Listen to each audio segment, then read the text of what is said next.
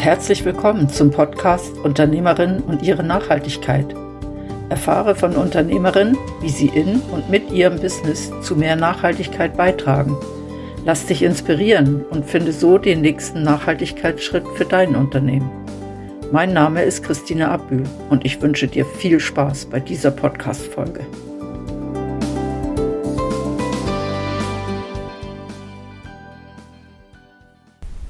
Für die heutige Podcast-Folge bin ich auf dem Weg nach Schwarzenburg. Dort treffe ich Priska Schwarz in ihrem Geschäft mit dem Namen Einzigartig. Sie ist spezialisiert auf Upcycling und ich bin mega gespannt, was sie zu erzählen hat. Bleib dran. Priska, ich sitze hier in deinem wunderbaren Atelier und Geschäft, eine super Mischung und mich springt ganz, ganz viel Kreativität an. Wie bist du dahin gekommen zu dieser Kreativität? Ja, also die ist mir in die Wiege gelegt worden, muss ich ganz ehrlich sagen. Mein Vater ist seit jeher so kreativ. Er war schon Lehrer. Gewesen. Und meine Mutter die hat aus Kostengründen einfach auch alles, unsere Sachen selber genäht oder gelismet. Also ich war schon als Kind kreativ und so in einer Haushaltung aufgewachsen. Also von dort her, seit, seit ich denken. Das heißt, du lebst deine Kreativität von klein auf? Ja, kann man so sagen. Okay.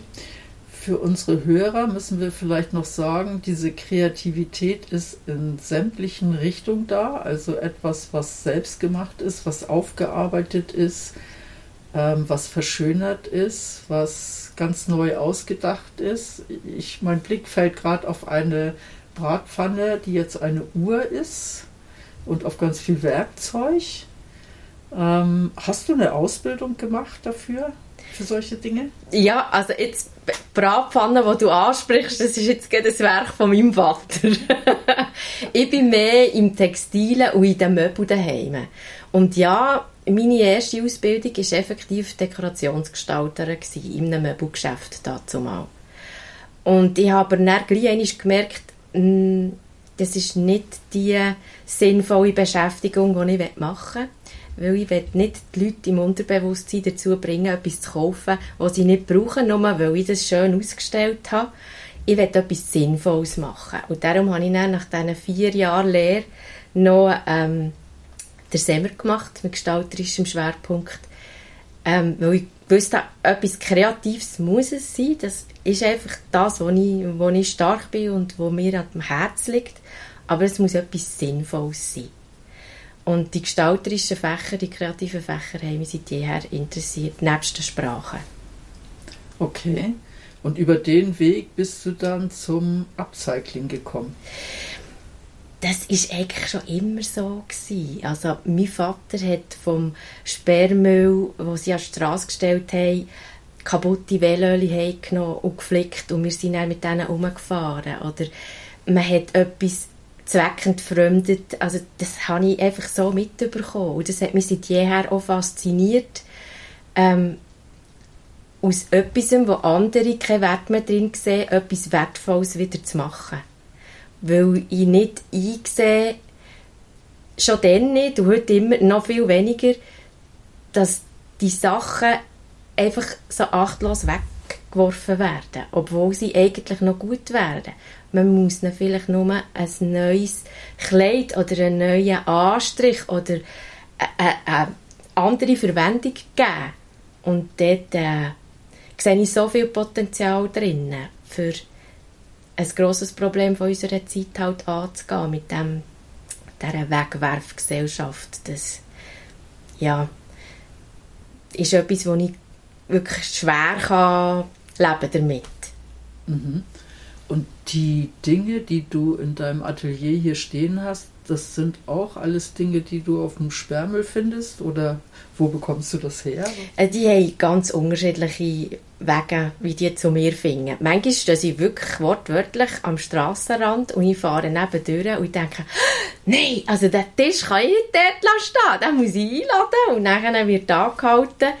Oder der, ähm, kommen Leute, die sie inzwischen wissen, zu mir und sagen, du, ich muss Haushaltung auflösen oder ähm, das Elternhaus räumen und dann tue ich meine Leistung ist nicht, dass ich helfe räumen und dann darf ich ein paar Sachen zu mir nehmen. Oder dann bringen wir die Leute vorbei, wie in ein Brockenhaus. Das, was ich einfach jedes Mal wieder muss sagen muss, ist, ich kann nichts zahlen dafür. Ich stecke so viel Arbeit rein, so viel Zeit, für das das wieder ähm, verkaufsfähig, ansprechend ist. Ich kann nicht noch etwas zahlen dafür. Wenn sie etwas wollen, sollen sie es auf irgendeiner Plattform verkaufen. Bei mir können sie es abgeben, wenn ich es brauchen kann. Weil mein Platz ist begrenzt. Ich muss also auch sehr wählerisch sein, was, was ich aufnehme und was nicht. Du hast ja auch eine sehr breite Palette. Also ich sehe verschiedene Stühle hier und, und so kleine Sessel, wo du am Aufarbeiten bist und Tische und ähm, Schreibtische, alte. ähm, du hast auch Türen und Fenster. Das heißt, du, du, du tust eigentlich nicht sagen, ich nehme nur Stühle und mache da was Tolles draus, sondern du das, was dir begegnet und wo du eine Idee hast, das setzt du dann um oder wie machst du das? Ja, es hat verschiedene Wege. Manchmal ähm, sehe ich etwas und denke, oh ja, das möchte ich gerne nachbauen. Das finde ich toll, das ist eine gute Idee. Oder ich, ich, ich irgendwie in den Ferien oder, oder unterwegs oder so, wo ich über etwas stoggle oder eine Idee kommt, wo ich dann gezielt suchen kann habe ich etwas schon in meinem grossen Fundus, wo ich das umsetzen könnte? Oder ähm, sehe ich irgendwo etwas oder wie komme ich zu dem, dass ich die Idee könnte umsetzen könnte? Das ist der eine Weg. Oder dann komme ich Sachen angetragen über, wie irgendwie ein, ein riesen Posten kaum gebrauchte Plakat wo jemand hat müssen entsorgen und gefunden hat, das geht nicht. Und ich nehme die dann rein und weiss manchmal noch nicht, was es aus dem gibt. Aber jetzt sind jetzt schon x Plakatwände für meine eigenen Sachen entstanden, die ich halt einfach auf die weiße Rückseite wieder drauf gemalt oder habe Fleugenvorhänge gemacht daraus. Also es ist wie, entweder habe ich ein Produkt und entwickle aus dem, was ich reinbekomme, etwas Neues, eine neue Idee. Oder dann habe ich eine Idee und gehe auf die Suche nach, nach einem passenden Produkt. Und weil der Fundus dann so gross ist und ich manchmal merke, oh, jetzt, ich habe doch noch immer noch eine Glasplatte, ich glaube, die könnte genau jetzt auf den Tisch drauf passen. Oder es ist wirklich einfach so ein Zusammenkommen auf einen von verschiedensten Prozessen, wo je nachdem etwas daraus entstehen könnte. Das heißt, du sammelst auch relativ viele Stücke, bevor du dann mal sagst, okay, jetzt kann ich was draus machen, was ich dann auch wieder verkaufe in deinem Geschäft. Ja, also du siehst, es hat sehr viel so zum Beispiel Plastikdeckel, die ich sammle, der Dinge, die sind ein bisschen versteckt oder eben auch Knöpfe und Flaschen und Stoffe, Jeans, Hosen etc. Also das Sammelsurium ist über all die Jahre extrem gewachsen. Und dort muss ich immer ein bisschen aufpassen, dass es nicht überhand nimmt. Und darum habe ich auch angefangen, mein ganzes Sammelsurium, das ich habe, mit zum Teil exotischen Sachen, als Bastelgrundlage im Laden zu verkaufen. Also du kannst stückweise oder grammweise kannst du bei mir äh, Knöpfe oder äh, Tanzäpfen oder irgendwelche Sachen oder auch alte Schlüssel kannst du bei mir erwerben und wenn du selber dann etwas daraus machen Aha, das heißt, du tust auch für die Menschen, die gerne basteln, die Materialien verkaufen, weil meistens braucht man das ja nur in kleiner Stückzahl und manchmal hat man Ideen und findet das dann gar nicht so schnell. Genau, Oder, ja. genau. Und weil ich natürlich auch lang, einen langen Kurs ähm, wie soll ich sagen, eine lange Zeit habe Kurs gegeben, also seit über 20 Jahren gebe ich immer wieder Kreativkurs, brauche ich natürlich auch relativ viel Material, wenn die Kurse stattfinden. Und dann habe ich das und kann dort aus dem Vollen schöpfen und tue das gerne auch anderen zugänglich machen. Dass man sich eben nicht irgendwann etwas Neues muss kaufen muss, sondern eben irgendwelche Sachen, wo man etwas daraus machen kann, bei mir kann kaufen so viel wie man braucht. Und die, die man bei dir kaufen kann, sind dann eben nicht irgendwo eingekauft, sondern sind hauptsächlich zusammengesammelt. hauptsächlich sind es Sachen, die wiederverwertet werden. Das ja. ist schon ein grosses Augenmerk bei meinen Sachen, dass ich dort schaue, möglichst mit dem, was ich habe, etwas zu machen und höchstens als Ergänzung, also Farben natürlich braucht man, da kann ich nicht irgend, ja, aber ähm, dass ich dort nicht das Hauptaugenmerk auf neue ähm, Produkte lege, sondern was mache ich mit dem, was ich habe. Ja. Ähm, so rein, meine Vermutung wäre, du bietest auch Kurse an, was mache ich mit dem, was ich habe? Ja, du kannst bei mir zum Beispiel kann, äh, mit deinen Kleidern kommen und dann tun wir die aufmöbeln. Also machen wir, tun wir bestempeln oder, oder abändern oder irgend so. Das ist zum Beispiel ein Kurs, den ich habe. Oder eben mit Schwemmholz gestalten.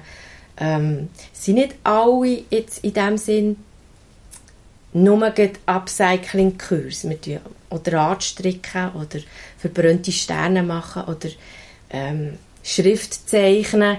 Äh, Palette ist gross, aber ein grosses Augenmerk, das habe ich auch immer während der Unterrichtszeit mit Kind, ist für mich ganz wichtig dass das Recycling und Upcycling, dass die Kinder einfach dem schon bewusst werden und die haben dann zum Teil ganz viel heimgetragen und dann gesagt, jetzt müssen wir das sammeln und wir das nicht mehr wegwerfen und so. Also dort kann man sehr viel schon pflanzen, wo, man dann, wo ich dann aber hoffe, ja, es wächst ein bisschen etwas daraus und wird grösser. Ja. ja. Äh, bei den Kindern anzusetzen ist gar nicht so dumm. Ich glaube, das machen auch mittlerweile ganz, ganz viele Schulen und auch sehr, sehr erfolgreich, dass sie bei den Kindern ansetzen und die dann viel nach Hause tragen. Ich habe gesehen in deinem Geschäft, du bietest auch Dinge an, die du dazu gekauft hast. Was, was sind da so deine Kriterien, wenn du etwas einkaufst für den Weiterverkauf? Es gibt verschiedene Kriterien. Also äh, das, was ich auf der Suche bin, immer, dass ich ähm, vor allem Sozialwerke oder Stiftungen, die irgendetwas upcyclen, also die mit alten, mit gebrauchten Materialien etwas herstellen. Das finde ich super. Das ist aber nicht so wahnsinnig grossartig verbreitet. Ähm, aber ich habe ein paar, paar ähm, Lieferanten gefunden, die ich seit Jahren jetzt mit arbeite, die ich wirklich cool finde. Das ist die eine ähm, Schiene, die ich fahre. Und die andere Schiene ist Sachen, wo ähm, das, die Wegwerfgesellschaft so ein bisschen ähm, einen Gegenpol dazu setzen. Sei das eben Glasflaschen statt PET, die jetzt auch nicht upcycelt sind, aber man verhindert, vermeidet eben durch das PET-Flaschen. Oder ähm, ein Verschlusssystem, das eben auch wasserdicht und luftdicht ist, zum Verschließen von angefangenen ähm, Esswaren, äh, Tüten oder so. Und dort ist mir, ja, dort ist mir der Nachhaltigkeitsgedanke einfach sehr wichtig oder eben der Upcycling-Gedanke. Und dann gibt es wirklich ganz, ganz wenige Produkte, die keins von beidem haben.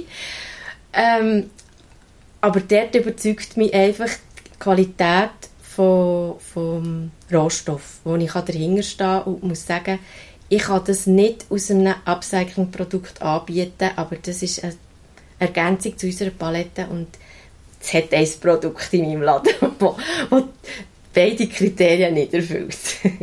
Also wenn es eine sehr, sehr hohe Qualität hat, dann erfüllt es ja auch den Nachhaltigkeitsgedanken, weil es sehr lange genutzt werden Richtig, kann. das stimmt, ja.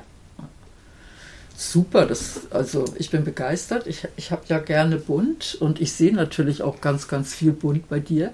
Ja. Ähm, ich nehme an, jetzt wo es auf die Weihnachtszeit zugeht, wirst du auch Kurse anbieten, wo man Weihnachtsgeschenke oder Weihnachtsdeko herstellen kann, die dann abgecycelt sind oder?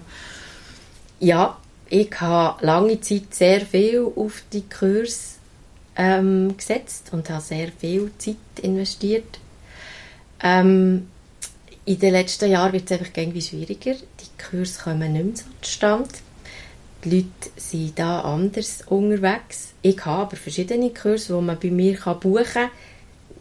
Wenn man etwas gerne machen will, kann man sich selber seine Gruppe zusammenstellen und nachher bei mir einen Termin vereinbaren für die Kurs.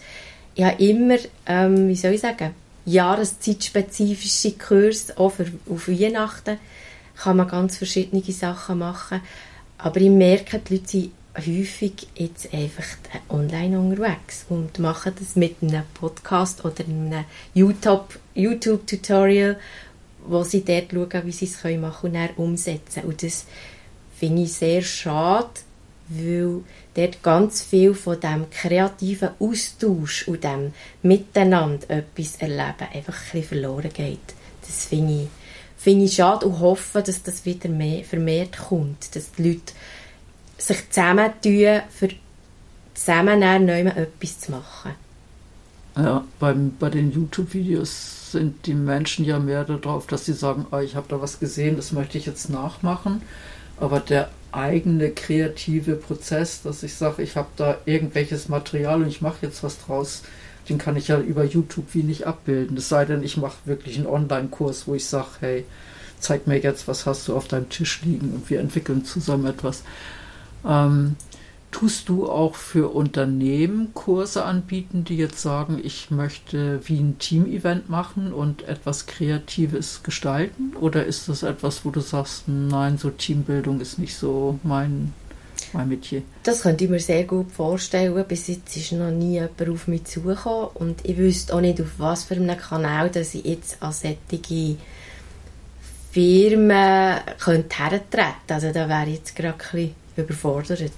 Okay. Also falls das jemand hört, der, ja. der ein Team-Event machen möchte, meldet euch bei Pritzka. Genau, also einfach das Team sollte nicht allzu groß sein, weil ich Platz ein bisschen eingeschränkt bin. Ja, deine Werkstatt ist, da sie im, im Geschäft integriert ist, nicht riesengroß. Nein. Aber sehr schön. Ähm, wenn du so Kurse machst, wie viele Menschen können hier werkeln? Kommt ganz auf den Kurs drauf an, aber ähm, ich mache Kurs ab drei Leuten und mehr als zehn nehme ich ganz sicher nicht, weil da fehlt einfach der Platz und mir ist immer auch ganz wichtig, dass es nicht eine Massenabfertigung ist. Ich möchte mir Zeit nehmen für die Leute, die da sind und auch wenn die Kurse stattfinden, wenn der Laden offen ist, ich habe gleich genug Zeit, für dass ich dann die Kurse parallel bedienen kann. Ähm, so wahnsinnig viel, also ja, es ist alles in einem Raum und dann habe ich das eigentlich sehr gut im Griff. Und dann kann ich mir wirklich auch Zeit nehmen für jedes Einzelne, der da ist. Ja. Ich finde das eine sehr interessante Kombination. Also du verkaufst Dinge, die du selber herstellst. Und wenn ich das richtig verstanden habe, sind das nicht nur Einzelstücke, sondern auch welche, die du, wo du kleine Serien machst, oder? Ja, es kommt wirklich ganz darauf an, was es ist. Also jetzt bei Möbel, oder, das sind klar Unikat. Aber es gibt dann auch Sachen, wo ich, wo ich zum Beispiel Putzlekarten, wo ich ein Putzle habe und dann kann ich ganz wenige Karten daraus machen. Und dann ist das zwar schon Käse gleich wie das andere, aber gleich, ja, eine Reihe. Oder die ganzen Jeansröcke oder Shirts, die ich upcycle, das kann ich dann eben auch herstellen, während ich da bin, wenn jetzt gerade nichts läuft im Laden.